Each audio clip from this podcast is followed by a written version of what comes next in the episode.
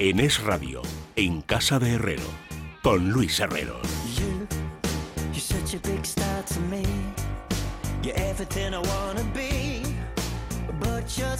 I. And I want you to get out. I don't know what there is to see, but I know it's time for you to leave. We're all just pushing along, trying to figure it out. out, Bueno, pues esta es, amigos, una de las muchas canciones que forman parte de la playlist de la coronación del evento del siglo en Londres, que es así ya como se conoce la coronación de Carlos III, de la que vamos a hablar ahora largo y tendido. Saben que mañana, sábado 6 de mayo, después de 70 años, los británicos, los londinenses, van a tener la oportunidad de vivir en directo lo que es la entronización de un monarca en la abadía de Westminster. Y naturalmente esto va a ser el inicio de una especie de triduo jubilar en toda la Gran Bretaña. El lunes es festivo, la gente lo que quiere es festejar en la calle y supongo que para eso hay ya muchos dispositivos preparados. Vamos a conocerlos. Carmen Arreaza.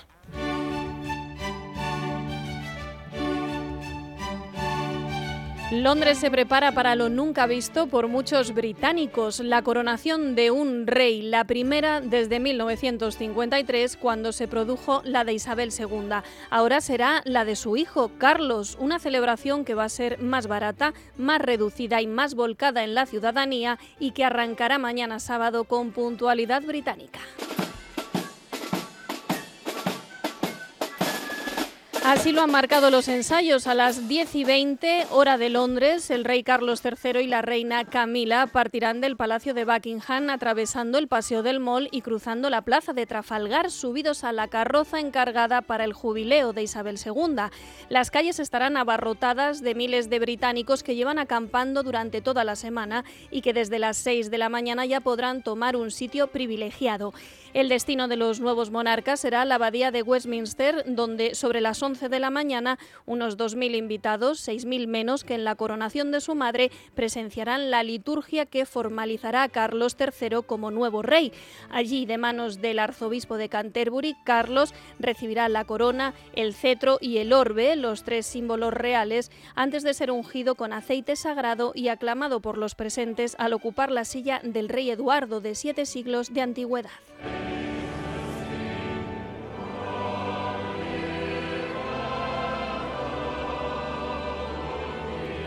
Y entonces llegará el momento más emocionante. El arzobispo colocará sobre la cabeza del ya rey Carlos III la pesada corona de San Eduardo que han llevado sus antecesores en el trono de la que es la monarquía más antigua de Europa.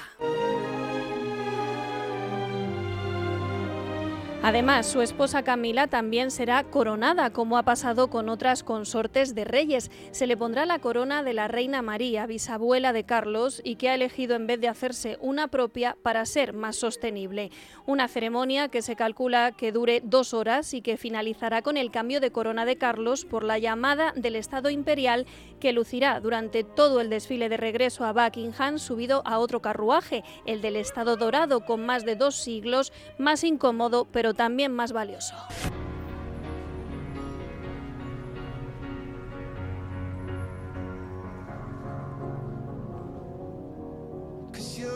Tras darse un nuevo baño de masas por las calles de Londres, sobre las dos y media de la tarde, Carlos y Camila y otros miembros de la familia real presenciarán un desfile aéreo tras el que saludarán desde el balcón del palacio entre los primeros vítores.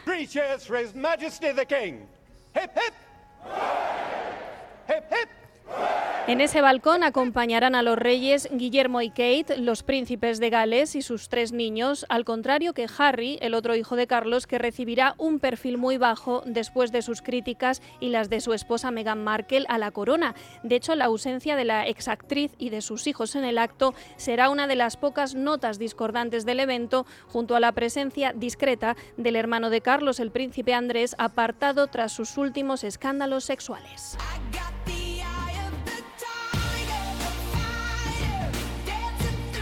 Pero las celebraciones no acabarán ahí, la música estará muy presente durante todos los festejos. Se desvelarán 12 composiciones nuevas encargadas para la ocasión y se escuchará el himno y la marcha real elaboradas por el creador de musicales Andrew Lloyd Webber y el compositor de bandas sonoras Patrick Doyle. Ya el domingo se celebrará un concierto especial en el Castillo de Windsor en el que tras declinar la invitación varios artistas como Elton John o Harry Styles sí contará con estrellas internacionales como Take That, Katy Perry o Lionel Richie.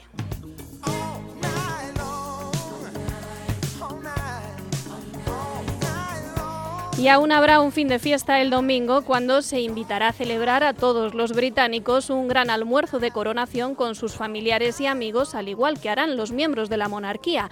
Para ello, la Casa Real ha compartido la receta de una quiche de coronación con queso y espinacas, sana y vegetariana y elegida por el propio Carlos III. Bueno, pues hay que estar atento, por lo tanto, a lo que ocurre en la calle y a lo que ocurre, digamos, en eh, los actos protocolarios y a mí me gustaría cubrir los dos frentes. Así que lo primero que voy a hacer es hablar con Eva Martínez, que es nuestra corresponsal en Londres y que seguro que estará disfrutando de un Londres no habitual, no usual, muy engalanado, me imagino, y además muy ya en eh, mood, en actitud de festejar la coronación de Carlos III. Eva, bienvenida, muy buenas tardes. Hola, ¿qué tal? Muy buenas tardes. ¿Estás preparada para pasar tres días inusuales en la capital británica? Bueno, es que no hay que olvidar que en el último año aquí en Londres habíamos vivido ya el jubileo de platino de Isabel II, que habían sido fastos de cuatro días y por supuesto en septiembre tuvimos la carrera hasta el funeral del 17 de septiembre, que fue una auténtica maratón tanto para los británicos como para los medios de comunicación. La clase política tuvo que suspender todas las actividades y, por supuesto, ese gran funeral de Estado. Con lo cual, la sensación aquí inicialmente era un poco de fatiga, realmente, porque aunque es algo que no se ha visto en 70 años y que muchísimos británicos no han tenido la oportunidad de vivir en su vida, sí que es cierto que el año pasado habíamos visto también ocasiones históricas, nunca es habitual tener un jubileo de 70 años de ningún monarca en el mundo y por supuesto la muerte de Isabel II fue un auténtico shock para este país, con lo cual la coronación evidentemente es una gran ceremonia, pero no hay que olvidar que venimos de dos grandes eventos que han tenido lugar en menos de 12 meses. Eso es verdad. ¿Y hay alguna diferencia callejera, es decir, en el ambiente que se respira en estas horas previas respecto de este acontecimiento en comparación a los otros dos a los que te has hecho referencia, Eva? Pues sí, porque Isabel II no hay que olvidar que era el miembro más popular de la familia real y Carlos de Inglaterra, sin embargo, no goza de las mismas simpatías en la ciudadanía. Lo sentimos hablando con todos los británicos con los que tenemos la oportunidad de departir estos días para saber cómo se sienten en torno a la celebración. Hay un dato también en referencia a ese gran almuerzo de la coronación que comentabais ahora, que tendrá lugar el domingo. En todos los ayuntamientos, en todas las autoridades locales, tienen la posibilidad de solicitar la posibilidad de organizar estas fiestas callejeras y hay cinco veces menos solicitudes ahora con la coronación que las que se registraron en el mes de junio con el jubileo de platino de Isabel II, cuando era un acto en el que incluso aquellos que no son tan partidarios de la monarquía sí quisieron darle las gracias a alguien que pasó 70 años de servicio y de sentido del deber que tenía Isabel II. Eh, tengo eh, alguna, vamos, tengo la seguridad intuitiva y además alguna referencia informativa a que se están tomando muy en serio la seguridad, sobre todo después de la detención el pasado miércoles de un hombre que, que arrojó cartuchos de escopeta al mismo Palacio de Buckingham. Eh, Eva. Sí, evidentemente el dispositivo de seguridad lleva meses en estudio. Estamos hablando de la mayor operación en décadas, más incluso que cualquiera de los dos eventos del año pasado. Son 29.000 agentes que forman parte de esta operación que se llama Operación Orbe Dorado. Mañana solo habrá 11.500, pero inevitablemente un lobo solitario, alguien que quiera causar algún problema, es simplemente inevitable. Cuando ocurrió este incidente del que hablabas, los británicos tenían la posibilidad de pasar junto a los muros de Palacio y simplemente fue en un momento determinado que lanzó estos cartuchos y evidentemente algunas flamas contra el rey, pero se consideró un evento, un incidente de naturaleza más de cuestiones de salud mental y nada que ver con el terrorismo, incluso una actitud de algún colectivo violento. Eh, ¿Se van a poder seguir eh, a través de muchas pantallas colocadas estratégicamente en la ciudad los actos que a partir de mañana a las 10 y 20 van a tener lugar, Eva? Sí, están repartidos por todo el país. En Londres concretamente hay tres oficiales. Estarán en los grandes parques que flanquean tanto la abadía de Westminster como el Palacio de Buckingham y, por supuesto, en el mayor parque de lo que es la ciudad de Londres, que es Hyde Park. Más allá de eso, como decía, los diferentes autoridades locales a lo largo del país han solicitado la posibilidad de instalar grandes pantallas y se espera que haya unas 100.000 personas que en todo Reino Unido sigan en las pantallas colocadas en la calle la coronación. Mucho va a depender, sin embargo, del tiempo, porque a principio de semana no daban lluvia, pero ha cambiado muchísimo la previsión. Hoy hemos tenido chubascos, hemos tenido auténticas tormentas de repente y parece que mañana entre las 10 de la mañana, que es cuando se espera que salgan del Palacio de Buckingham, hasta las 3 de la tarde, que es cuando acabará el evento, dan lluvia para Londres y también para el resto del país. Y eso es una, digamos, eh, una circunstancia especialmente complicada de atender porque, claro, las eh, carrozas y la gente va a estar en la calle. Es decir, ¿hay algún plan B en el caso de que diluvie o nos vamos a chupar el agua indefectiblemente? Evidentemente el desfile militar están acostumbrados a hacerlo en todas las circunstancias y lo bueno que tienen las carrozas en las que viajará tanto a la ida como a la vuelta al rey es que ambas son cubiertas. Lo que sí podría afectar es al vuelo de los aviones que supondrán el broche de oro de las celebraciones cuando pasen por encima del Palacio de Buckingham y estemos ahí viendo a la familia real, a los miembros activos de la familia real saludando desde el balcón de Palacio. Eso es algo que sí se ha especulado con la posibilidad de tener que suspenderlo en caso de que la meteorología no esté a favor. Bueno, eh, tú hablas eh, de la costumbre que tienen, digamos, las, eh, los soldados que desfilan en cualquier situación climatológica, pero yo me estoy ahora acordando de vosotros, de los periodistas, porque me han contado que vais a estar distribuidos en distintas tribunas, al aire libre, cada uno en una zona, no sé con qué capacidad de maniobra, eso me lo contarás tú ahora, pero no con muchos paraguas. La suerte que tienen los que están en las zonas más institucionales, es decir, en la abadía de Westminster, por ejemplo, que es donde yo me voy a encontrar mañana, o los que están en el Palacio de Buckingham, ahí instaladas Realmente los que tienen más problemas son sobre todo los periodistas de prensa escrita que tienen que estar haciendo lo que en la jerga periodística se llama hacer calle, que es básicamente salir a la calle, ver lo que ocurre, estar el ambiente. Ellos sí que van a estar en el exterior, al igual que muchos otros compañeros con cámaras que tendrán que estar registrando lo que ocurre en la calle más allá de lo que tengamos de la señal institucional que podremos ver todos, que será la misma para todo el mundo. Ellos sí que serán realmente los que tengan problemas. Los periodistas de televisión son los que menos problema tendrán porque, como digo, hay unas carpas mediáticas y están cubiertas y evidentemente si jarrea de manera que el agua entra como hace en Londres, que no viene necesariamente de arriba, sino que viene de los laterales, sí se mojarán, pero lo que más deslucirá evidentemente será para el desfile. Y déjame ya por curiosidad que te haga una última pregunta, Eva, eh, ¿cómo estamos de souvenirs? Pues evidentemente, como siempre, los británicos son los expertos, vemos absolutamente de todo, figuras que ni siquiera habíamos tenido la oportunidad de ver durante el jubileo de la reina, la imaginación al poder, pero también los clásicos, son los banderines, son las fotos, son las, los, colores de la bandera británica. Estos días Londres está teñido de azul, rojo y blanco y los realmente los souvenirs, pues sí, algunos son muy originales, pero todo el mundo quiere llevar lo mismo. Es una corona, coronas y además con coronas, banderines, algunos son más originales, pero en general esto es lo que estamos viendo. Bueno, vaya, tendrás la oportunidad de contarnos con detalle lo que ocurra una vez que naturalmente haya sucedido. Un saludo muy cordial y mucha suerte durante los próximos tres días. Muchísimas gracias. Bueno, esto es lo que les podemos contar en, referencia a lo que se está viviendo en la calle, estos preparativos, estos tres días de fiesta, pero naturalmente la solemnidad de los actos que van a tener lugar eh, requieren también un análisis, digamos, de los profesionales. Hay muchas eh, personas dedicadas al protocolo internacional que también se han desplazado a Londres y que van a vivir, en algunos casos, asesorando a medios de comunicación, en otros casos, para tener su propia experiencia profesional a los, eh, a, los acontecimientos vinculados con la entronización, con la coronación de Carlos III. Una de esas personas es Marina Fernández, directora de comunicación de la Escuela Internacional de Protocolo. Marina, bienvenida, buenas tardes. Hola Luis, muy buenas tardes a todos desde Londres.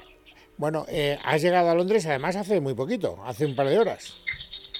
Acabo de llegar, acabo de llegar. ¿Y te has encontrado un Londres distinto al que esperabas desde el punto de vista del aspecto general?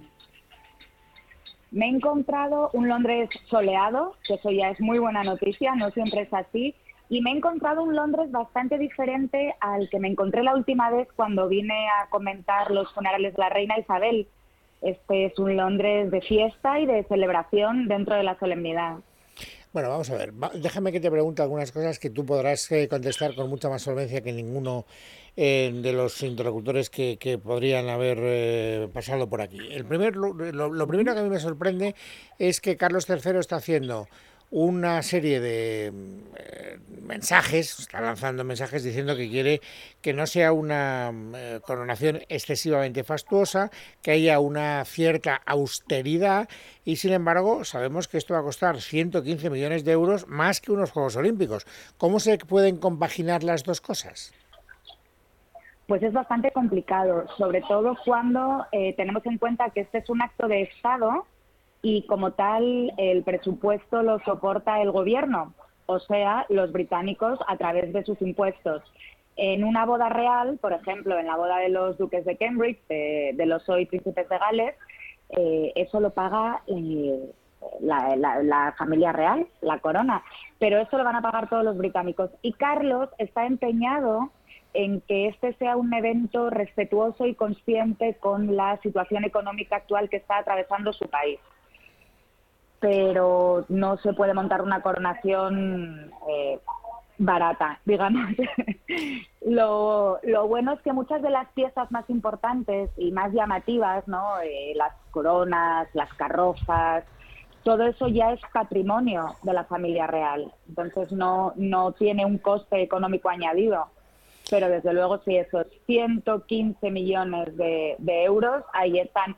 Lo bueno es que los mismos expertos que, mm, cifran el coste del evento también están cifrando sobre los 100 eh, millones de libras el retorno que va a dejar el evento.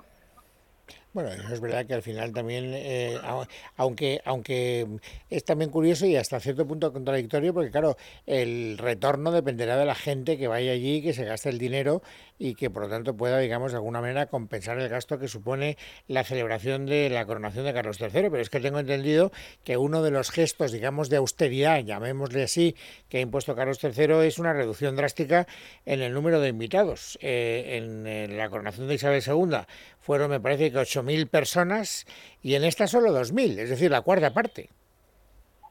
Sí, efectivamente, pero es que para que en la coronación de Isabel en 1953 los 8.570 invitados tuvieran sitio en la abadía de Westminster, la abadía tuvo que estar en, en unas obras carísimas, además con los medios técnicos del 53, eh, durante varios meses. O sea que realmente la reducción del número de invitados reduce también el presupuesto coste del evento y además, otra cosa que también le importa mucho a Carlos, que recordemos que es el rey ecologista, menos invitados, menor huella de carbono, menor impacto medioambiental que deja el evento.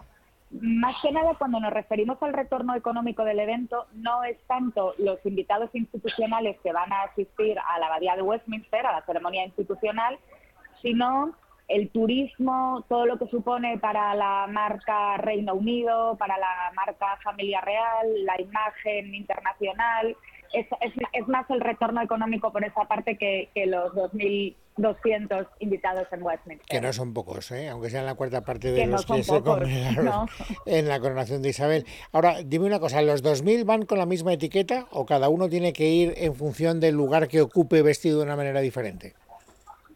En un evento de estas características, la etiqueta va por colectivos, es decir, depende del colectivo de invitados al que pertenezcas, seguirás una etiqueta u otra. Lo podemos comparar, no sé si recordáis, tenéis en la retina esa imagen de la proclamación de don Felipe. En el Congreso de los Diputados no todos los invitados llevaban la misma etiqueta. Don Felipe llevaba uniforme militar, los que estaban en la tribuna, en el escenario principal, el, el presidente del gobierno, ministros, etcétera, llevaban chaqué, pero el público que estaba en, los escaños sentado llevaba traje oscuro. En el protocolo el traje oscuro es un traje de chaqueta de caballero azul marino o gris marengo con camisa y corbata. Etiqueta por colectivos. Mañana vamos a ver lo mismo. No todos los colectivos van a llevar la misma etiqueta. Y, tal y como ocurrió en España, entonces el, el rey Carlos III va a ir con un uniforme militar. Parece que sí, y esta es una de las novedades que está introduciendo Carlos, un poco para, para lanzar ese mensaje de, rey del siglo XXI.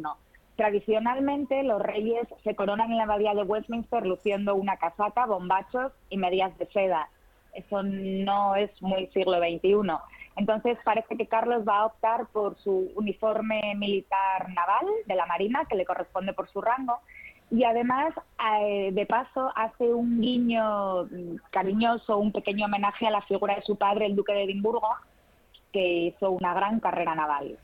Bueno, ahora hablaremos del duque de Edimburgo porque ha llegado el momento de hablar de la coronación. Hay que decir que es una doble coronación. Se corona eh, al, rey, pero también se corona a la reina. Hablemos primero de la importante, de la coronación de Carlos III. El momento más solemne, el momento, digamos, eh, crucial, ¿cuál es, Marina? Pues hay varios, pero yo creo que el que va, la imagen que va a dar la vuelta al mundo es ese momento en el que el arzobispo de Canterbury le coloque la corona de San Eduardo en la cabeza a Carlos. Es el momento más icónico, podríamos decir. Bueno, que es una corona que además está solo, que solo la tiene, digamos, sobre la cabeza, creo que es bastante pesada y bastante incómoda, y luego se la cambia para salir fuera y no tener que estar soportando un peso mayor del razonable. Efectivamente, es que es una corona maravillosa, pero es un castigo más que una corona, porque pesa dos kilos, es de oro macizo, está recubierta de, piedras preciosas y eso no hay cabeza que lo aguante y menos la cabeza de un caballero con los 70 años cumplidos, por muy buena forma que tenga. Entonces la va a llevar, le van a coronar con esa corona, pero después la va a, la va a cambiar por la corona imperial, que es una corona igual de maravillosa, pero bastante más ligera. Y luego se produce la coronación de la consorte. Eh, me ha venido a la cabeza por lo que eh, me hablabas antes de Felipe de Edimburgo. Él como rey consorte no fue coronado y sin embargo Camila sí que va a ser coronada. ¿Por qué este cambio de criterio? Pues porque eh, en protocolo rey hace reina, pero reina no hace rey. Felipe de Edimburgo nunca fue rey. Por eso tenía, ostentaba el título de duque de Edimburgo tras su matrimonio con, la reina. Él era príncipe, pero era príncipe de nacimiento, príncipe de, Grecia y Dinamarca. Pero la reina no convierte en rey a su consorte. El caballero que se case con doña Leonor, la princesa de Asturias, no será rey consorte de España. Se le otorgará otro título. Entendido. Ducado, seguramente. Entendido. Por eso no se podía coronar a Felipe de Edimburgo, porque no, no, no era rey. ¿Y qué sabemos de la corona de Camila? Camila, atendiendo a una sensibilidad internacional de Carlos, o muy bien aconsejados ambos por Buckingham Palace, ha evitado llevar la corona tradicional con la que se corona a las consortes, que es la corona de la reina madre, porque esta tiene el diamante Koinur, que es bastante polémico porque su, su propiedad la reclaman actualmente Pakistán, Afganistán y la India. Entonces han preferido no meterse en ese tipo de líos y Camila se va a coronar con la corona de la Reina María. Bueno, la verdad es que tienen que sortear una serie de líos que me imagino que no tienen muchos antecedentes en ceremonias equivalentes. Lo digo porque yo no sé, no, no, no, no conozco los detalles de cuántas ovejas negras podía haber en la familia real en el momento en el que se coronó a la reina Isabel, pero ahora hay varias, eh, varias y además por varias ramas. Eh, entonces, quiero saber qué va a hacer el protocolo para darle poco, poco todo protagonismo, por ejemplo, al príncipe Andrés o a Megan, eh, bueno, a Megan no, porque Megan no va, pero sí a su marido. Bueno, pues eh, el protocolo está para ayudar fundamentalmente y sobre todo está para ayudar cuando las cosas se ponen feas, porque cuando todo es muy fácil, cada uno se sienta en su sitio que le corresponde y no hay ningún problema. Entonces, yo creo que van a seguir un poco la misma línea que siguieron eh, tanto durante el jubileo de Su Majestad la Reina como durante sus funerales. Y es que ambos van a estar presentes, pero en, situados en, digamos, una Siberia protocolar no van a estar situados en el sitio protocolario que les corresponde, según su posición en la línea sucesoria, si no hubiera pasado lo que pasó. Así que los dos estarán sentados. Disculpa, Luz. No, no, no, te iba, te iba, a decir que como conclusión llego a, la, llego, digamos, llego a la conclusión de que los dos hermanos, por lo tanto, no van a estar cerca. El príncipe de Gales va a estar en un lugar mucho más preferente que su hermano. Efectivamente, pero es que el príncipe de Gales es el heredero a la corona. Pase lo que pase, se enfade Carlos con Enrique, no se enfade Carlos con Enrique, el heredero a la corona es Guillermo y después su hijo, el príncipe George. Bueno, pues yo creo que está todo preparado para que mañana sea un día de disfrutar mucho, sobre todo si alguien quiere seguir todas estas ceremonias tan glamurosas y tan litúrgicas a través de los medios de comunicación. Eh, y la primera que disfrutarás serás eh, tú, Marina, porque no sé si vamos a tener muchas más oportunidades de ver coronaciones de reyes en el Reino Unido. Así que disfrútalo y gracias por dedicarnos estos minutos. Muchísimas gracias, un abrazo para todos los oyentes desde Londres. Las cinco, son las 5 de la tarde, amigos. Nos vamos rápidamente a las noticias antes GastroPlus. Otra vez se te está haciendo eterna esa digestión. Si la hiperacidez gástrica te produce constantemente molestias a nivel del estómago, deberías conocer GastroPlus de Mundo Natural, un complemento que aporta extracto de aloe vera hasta 10 veces más concentrado que la planta en su estado natural y que además contiene fosfato tricálcico, que mejora el funcionamiento de las enzimas digestivas y la protección de la mucosa estomacal. Ya sabes, GastroPlus de Mundo Natural y no te preocupes por tus digestiones. Consulta a tu farmacéutico o dietista en Parafarmacia del Corte inglés y en parafarmaciasmundonatural.es. Mundo Natural. Es radio. Ideas claras.